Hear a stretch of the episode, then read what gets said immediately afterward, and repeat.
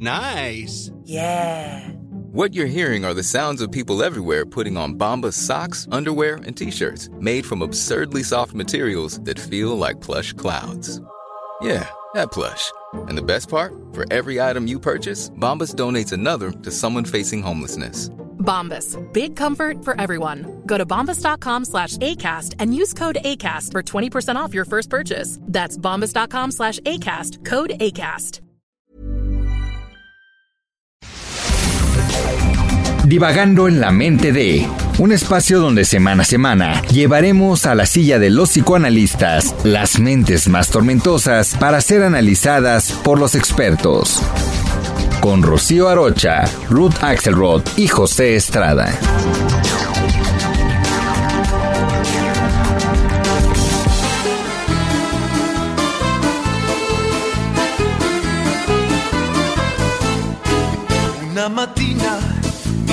Alzato, oh ciao, ciao, ciao, ciao, ciao, una mattina. Hola, es un placer estar con ustedes en una nueva entrega de Divagando en la mente de, en esta ocasión divagando en la mente de los personajes de la casa de papel. El 2 de mayo del 2017 salió al aire vía la cadena española Antena 3 la serie La Casa de Papel, conquistando la pantalla chica de España y del mundo entero. El pasado 4 de abril lanzaron la cuarta temporada terminando con la impaciente espera de los fans que, como era de esperarse, no tardaron en inundar de memes y spoilers las redes sociales. Pero, ¿qué es lo que ha hecho que esta serie haya sido tan bien acogida, tan bien recibida? Vamos, que haya tenido tan cálida recepción en los hogares alrededor del mundo. A mi manera de ver las cosas, el rotundo éxito de la Casa de Papel se debe a que reactualiza una fórmula que con anterioridad ya ha tenido un gran éxito y ha conquistado el gusto de la audiencia. Este es el género de los westerns. En Italia les llaman westerns spaghettis o, como se dice en nuestro querido México, las historias de vaqueros, con su desborde de emociones y aventuras que mantienen hasta el más receloso, hasta el más reservado, de inicio a fin, pegados completamente a las pantallas a los que la ven.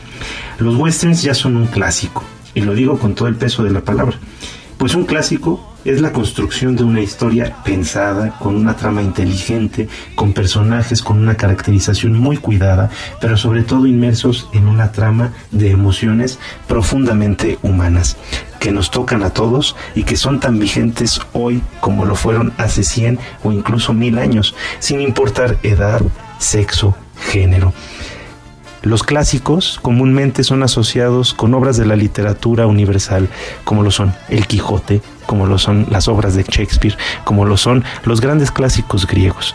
Y yo no quiero decir que eh, La Casa de Papel, que es un producto más bien de cultura pop, esté al nivel, a la altura de estas obras excelsas de la humanidad.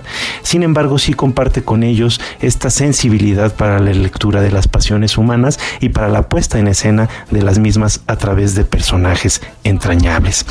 Los personajes son sumamente humanos, con pasiones sumamente humanas. Una serie bien planteada como lo es esta permite que cada uno de los espectadores nos identifiquemos con un personaje en particular en un momento determinado de la serie y que después podamos incluso llegar a odiar al mismo personaje. Los personajes bien construidos reflejan esta característica que tenemos las personas. No somos siempre iguales.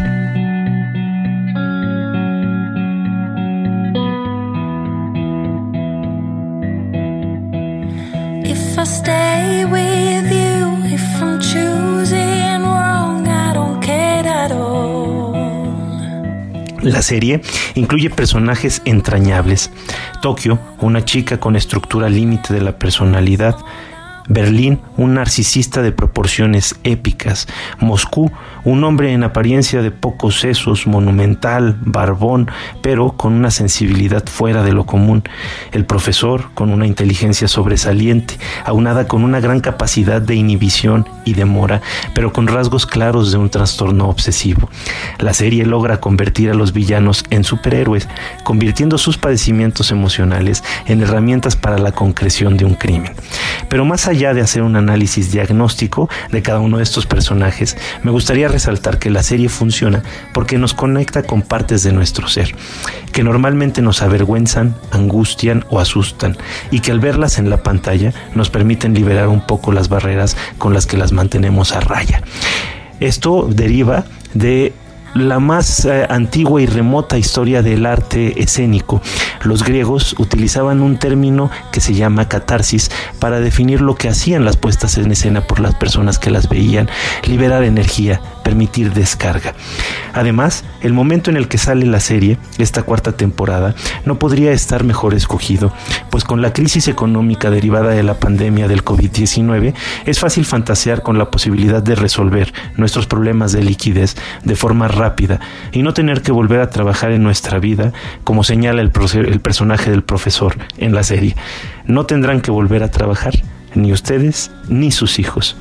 Lo cierto es que las soluciones milagrosas no existen y aunque la situación pueda ser desesperada, hay que tener en mente que lo que sí tenemos es nuestra experiencia y creatividad y que bien enfocadas pueden ser las mejores aliadas para solucionar los retos a que nos enfrentamos hoy día. El estar encerrados en casa en esta cuarentena nos proporciona la oportunidad perfecta para disfrutar en compañía de nuestros seres queridos, con una taza de café o una buena copa de vino al lado de estas series que nos permiten hacer catarsis, generar un canal de descarga de emociones que de alguna manera están reprimidas, encerradas y que a través de la identificación con estos personajes pueden llegar a tener una salida. Ha sido un placer estar con ustedes y los veo el siguiente martes con nuestra próxima entrega. Te esperamos cada semana en un episodio más de Divagando en la mente de a través de todas las plataformas de streaming por El Heraldo de México.